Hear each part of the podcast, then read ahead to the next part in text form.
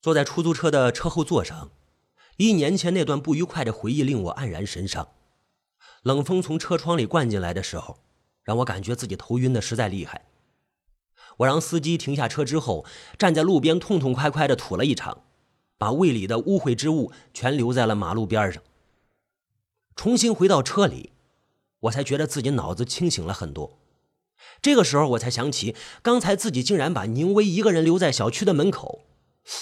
这样做实在是有违风度啊！还有我一贯的作风啊！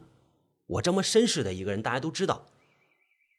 我跟司机说了一声，我说：“那个师师傅，你重新把车开回我上车的地方，行吗？”师傅，哎，司机嘟囔了一句，还是把我送回了郊区小区的大门外面。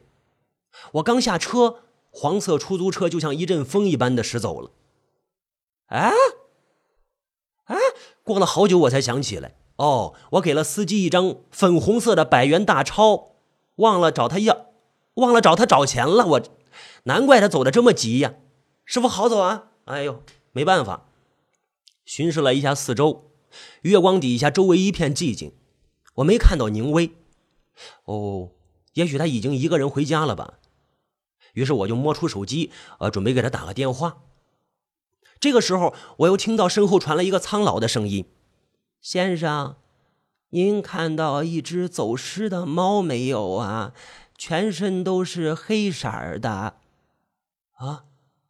我回过头去，又是那个刚才遇到的黑衣老太太。我刚才下车的时候，明明看到四周没有人啊，不知道这老太太是打哪儿突然出现的，真是形同鬼魅呀！虽然我对黑猫素无好感，但我还是抱歉的摇摇头。我说：“那个，对不起啊，我没看到。”老太太木然的呆立了片刻，转过身去，踌躇着向远方走去，瘦弱的身躯慢慢的隐没在了一片黑暗之中。行了，没再理会这个莫名其妙的老太太，怎么出现的？这个老太太，我掏出手机拨出了宁威的号码，出乎我的意料，我竟然听到从不远的地方传来的铃声。我在电话里对宁威说了几句话之后，就切断了通话，向铃声传来的方向走去。在经过一条低矮灌木丛的小道之后，我看到一栋大门的门洞里看到了宁威。不知为何，宁威竟然蹲在地上，手里似乎拿着什么东西。宁威，你在这干什么呢？怎么这么久了还没回家？我大声的问他。宁威抬起头来对我说道：“啊，我刚才去小卖部买了一点火腿肠，正在喂这只猫呢。在他脚下，一只黑猫正趴在那里，享用着细长的火腿肠。哦，一看到黑猫，我就感觉不自在，浑身不自在，体内的肾上腺素在急速的分泌，那心脏突突突突突突突，哎呦，似乎要从嗓子眼里跳出来。”我情不自禁的噔噔噔噔向后退了几步。八刀，你怎么啦？你看啊，这只猫咪好可爱的。宁威露出他柔弱的一面，声音像银铃一般的清脆，此刻还充满了天真与童趣，哪里像个终日在商场搏杀的女强人？我我我当然不能在她面前露了怯意！于是我深深吸了一口气。让心脏呢稍稍回落了一点。黑猫不管怎么样呢，它也只是个十多斤的小动物，是吧？我怎么可能会害怕它呢？我这么一百好几十斤的一大男人，我不会怕它的，我不会怕它的。我在宁威身边也蹲了下来，宁威就对我说着：“来啊，你摸一摸它呀，好温顺的。”哦，算了，我怕有跳蚤。阿刀。我把这只猫抱回去养，你说好吗？不好！我的声音陡然提高了几个分贝。看着宁威诧异惊恐的脸，我知道他是被我吓住了。呃，我就连忙说：“呃，刚才有个穿黑衣服的老太太四处寻找丢失的黑猫，这只黑猫一定是老太太养的。呃，要是你抱回去了，人家老太太是吧，会伤心的，会伤心的。”嗯，也对。宁威也想起那个找寻黑猫的老太太，她可怜楚楚的望着我。可是我真的喜欢这只猫啊！你看，我跟它好投缘，它好乖巧的。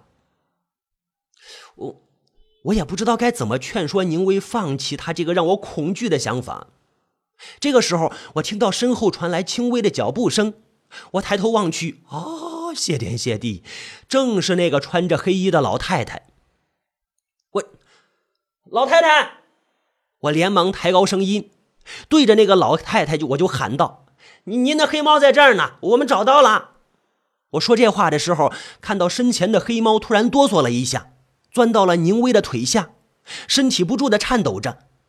老太太缓慢的走到我们身边，垂下头，漠然的看着这只黑猫，然后摇了摇头，说了一句：“先生，这不是我找的那只黑猫。”我的猫是只母猫，这只猫是公猫。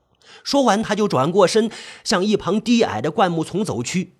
只是一瞬间，哎，他就消失在灌木丛后面，如同鬼魅一般。这只猫不是他的，看来注定要让我成为它的主人。宁威欢天喜地地说着，他不等我再反对，就搂起了黑猫，还对我说道：“咱们给他取个名字怎么样啊？”那就叫克林顿吧。不知道为什么，我竟然脱口而出这句话。我一说完，我就后悔了。我觉得自己胸口好闷呐，我一口气憋在这儿，上也上不去，下也下不来。我真是嘴贱，我呀，变态啊！名字好恶心啊！我最讨厌做事不负责任的男人了。宁威瞥了我一眼，然后说道。我给它取名叫黑贝怎么样？切，那是狗的名字啊，高大威风的狼狗，汪汪汪，那个才叫黑贝呢。反对无效，我说它叫黑贝，它就得叫黑贝。宁威终于显露出商场女强人的风范，否决了我的说法。跟宁威一起搂着黑猫乘坐电梯的时候，我浑身都觉得不自在，不自在呀。背心的地方有冷汗不停的渗出来，几乎每根毛孔都张开了。这种难受的感觉正呈放射状向我身体的各个部分慢慢的蔓延，令我不由自主的感觉到不寒而栗，还有毛骨悚然。因为这只黑猫实在是太像薛璇以前养过的那只克林顿了，太像了。那天晚上，我最终还是没有留在宁威的家里。因为我的确对黑猫充满了难以言说的恐惧，没法说。我想我绝对没有办法与一只纯黑的猫待在同一间房间里。当我提出要离开的时候，我分明看到宁威的眼里写满了失望。不过他立刻就被四处乱跑、充满了好奇的黑贝给吸引住了。他一把拎住了黑贝的后颈，对他说道：“明天我就给你买好吃的猫粮，还有猫砂。”还有啊，你不可以随地大小便啊，不然呢我会打你的。对了，我还要给你买玩具，嗯，就给你买一个橡胶做的老鼠吧。哦，宁威的语气就像是在哄自己的小孩一般。趁着宁威如此专心的时候，我悄然打开房门，离开了他的家。下了楼，已经是接近凌晨三点了。我在小区大门外等了十多分钟，都没有看到一辆出租车。忽然觉得有点冷，嗯，毕竟已经是凌晨了。深宵的寒风多多少少有一些凛冽与刺骨，我不停的跺脚，我想让身体暖和一点。先生，就在这个时候，我又听到一个干巴巴的声音在身后响起：“您看到一只走失的黑猫了吗？”我的天哪！又是那个穿着黑衣的老太太，她怎么走路一点声音都没有啊？难道是存心想吓死我呀？你呀，没看到，我什么都没看到，真是！我就没好气的跟他说着。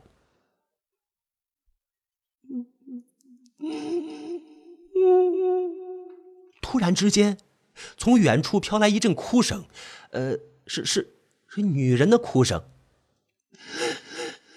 这声音婉转悠扬，忽高忽低的，又分辨不出来是从哪个方向传来。呃，正如我刚才所描述的那样，这声音给我的感觉真真切切，那就是飘来的。谁谁在哭啊？我忽然想起，一年前在薛璇家里的时候，他的克林顿还有莱文斯基在亲热的时候，就会发出类似女人哭泣时的声音。莫非我听到的女人哭泣的声音，其实是两只猫在亲热？难道其中有一只就是眼前这老太太走失的黑猫？呃，我瞟了一眼老太太。我看到她的脸色陡然一变，眼里露出了一道寒光，皱纹全挤到一起，显得格外的狰狞。这骚蹄子又在跟野汉子厮混啦！老太太张开嘴，露出了漏风的门牙，狠狠地说道：“她飞快地向附近的一处灌木丛走去，怎么看都不像个动作颤颤巍巍的老太太。”呃，不知道什么原因。我突然心念一动，紧紧地跟在老太太身后。也许是老太太在听到那声音之后的反应与当年薛玄太相似了吧？我感觉自己的心脏扑通乱跳。越过两堆灌木，是一堵灰色的墙，在墙边站着一个身材娇小的女人。从体型上来看，她年龄大约三十左右，身着一套做工考究的黑色坠地长裙。背对着我和老太太，她的背微微起伏，哭泣的声音哦，就是从她那儿发出来的。对，是她在哭，她在轻轻的抽泣。哎，这女人谁呀？为什么深更半夜的在小区的草坪上哭泣呀？呃，我还没有来得及问出心里的疑问呢，身边的老太太就大步流星的走了过去，一把使劲的抓住那个年轻女人的头发，狠狠的说道。你跑出来干什么？给我回去！哦，老太太认识这个女人啊，可是她为什么下手这么狠？他们又是什么样的关系？这老太太跟这个女人有话好好说啊，怎么也不用下手打人吧？我上前一步，对老太太说道。老太太瞪了我一眼：“这是我的家事。”想怎么着就怎么着，少管闲事儿。呀，听了这话，反倒激起我的情绪了。我一把捉住老太太的手腕，我偏要管管这个闲事，怎么样了？我他妈最看不得别人欺负人了。哼！老太太哼了一声，反手就冲那个女人的脸上给了一巴掌，啪！大声叫道：“你这个骚蹄子，还不承认外面有野汉子？”这个多管闲事的男人就是你那野汉子吧？啊！你老太太这么一说，我立刻没有了言语。啊！他居然把我当做那个年轻男人的野汉子！我我耸了耸肩膀，正想反唇相讥的时候，却看到那个年轻女人向我眨了眨眼睛，示意我不要再说话了。我只好闭上了嘴巴。行了，人家的家事嘛。这个身着黑色长裙的年轻女人站直了身，垂下头，默默不语地跟着老太太向远处的一栋楼房走去。当她路过我身边的时候，我嗅到了一种名牌香水的味道。而在他就要消失在灌木丛后的时候，他突然做出一个奇怪的举动，他把颈后的长发突然撩了起来，露出了光洁的颈项。呃。我我吃了一惊，因为我看到一丝寒光正从他的颈项射了出来，几乎刺痛了我的眼睛。等他消失之后，我才反应过来，我看到的是什么？那是一个金属制成的项圈。平时人们常常把这种项圈拴在猫或者狗的颈子上，用来驱赶跳蚤还有虱子。可是为什么这个年轻女人的颈上会拴着这么一个项圈呢？百思不得其解。我快步向他们消失的方向跑去，可是等我绕过了灌木丛，空荡荡的草坪上竟然一个人也没有。那神秘的老太太还有年轻女人都凭空消失了，就像沙漠里的两滴水珠。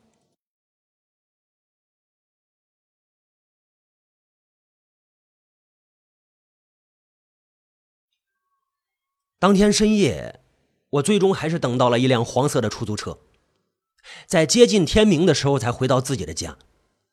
我一到家我就躺在床上，不过我怎么也睡不着，一闭上眼，我就会看到身着黑衣的老太太还有年轻女人，他们俩的身影不停的在我的脑海里萦绕，到了最后莫名其妙的幻化成两只黑猫的影像，是克林顿和莱文斯基。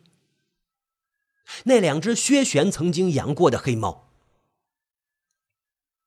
中午我被宁威的电话惊醒的时候，已经是冷汗连连，内衣全部给浸润湿透了。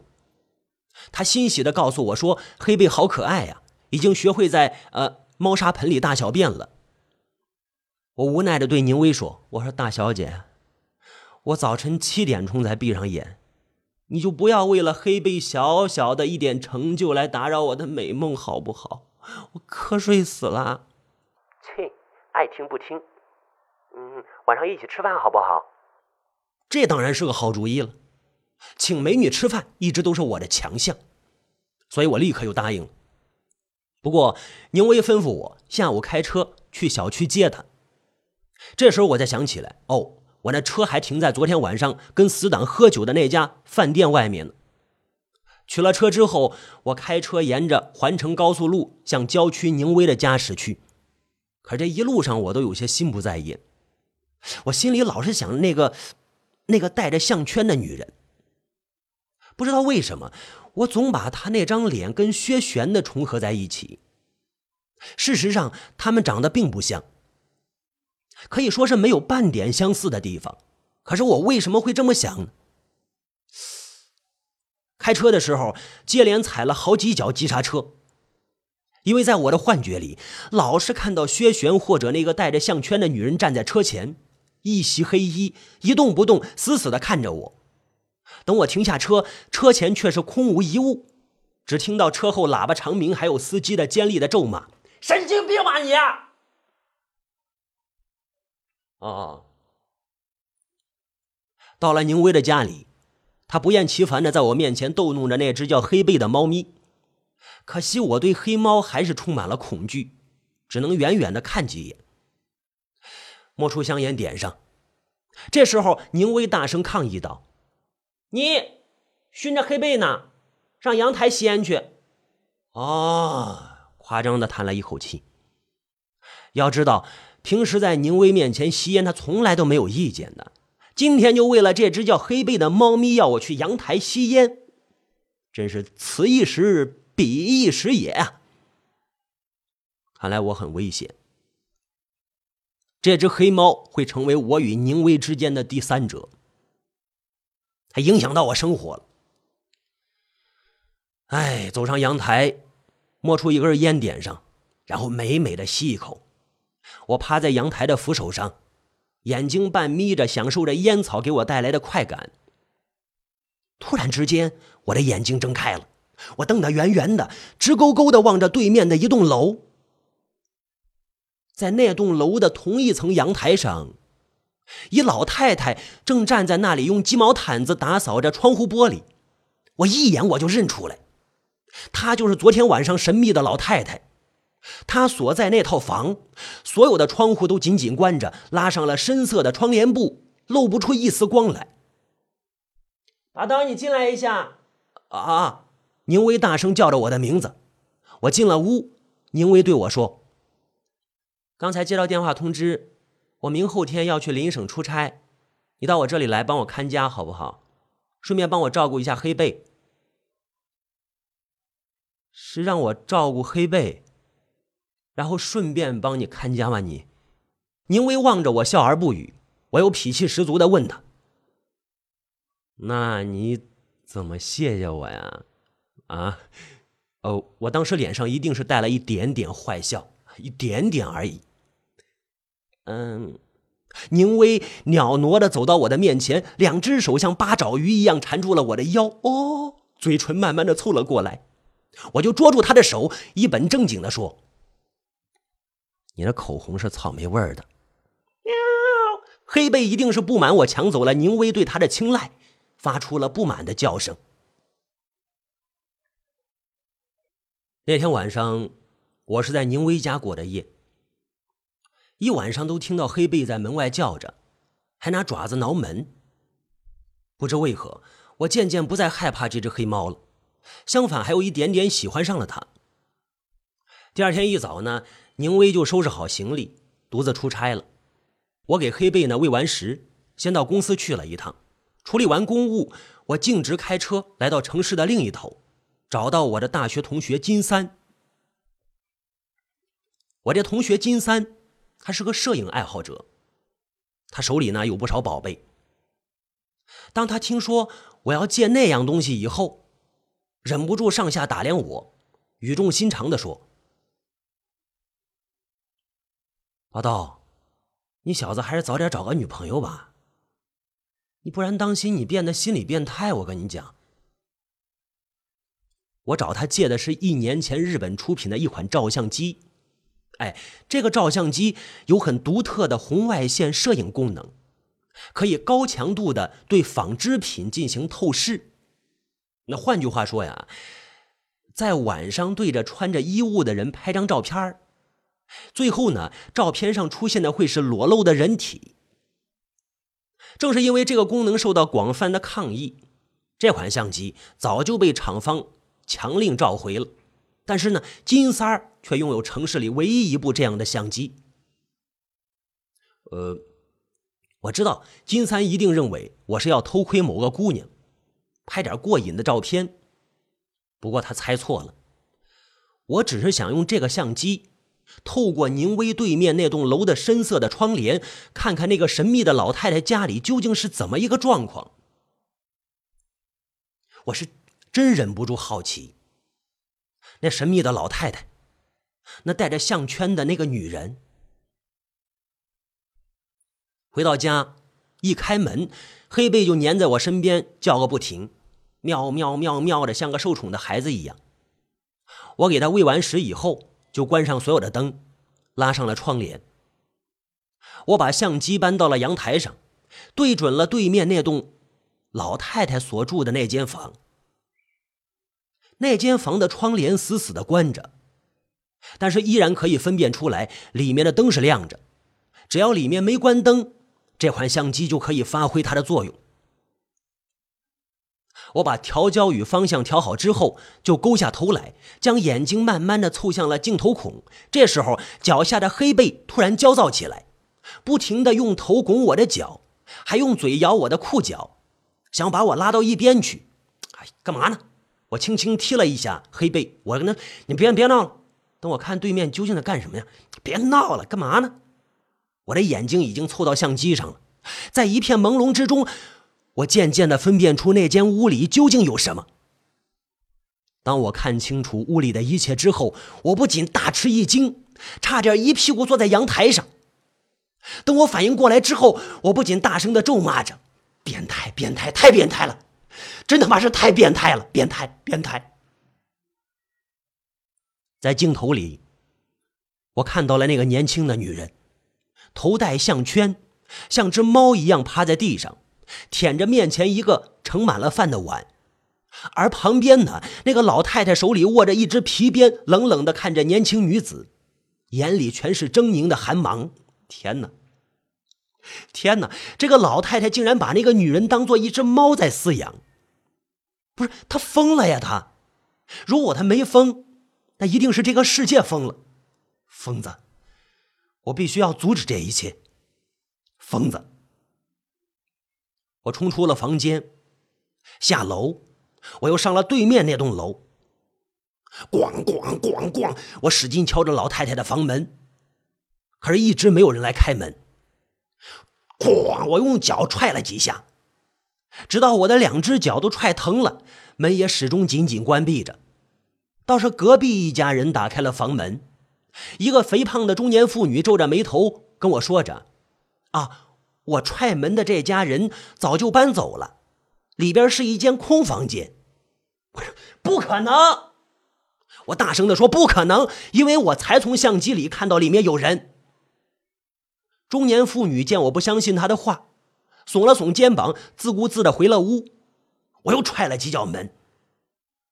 这个时候，我自己有点怀疑，我是不是走错楼层了呀，否则怎么会这么久都没人来开门呢？可能是走错楼层了吧。我就停下动作，准备转身离去。可是我刚一转身，就听到大门吱呀一声打开了。我回头望去，透过门缝，里面是深邃到极点的黑暗。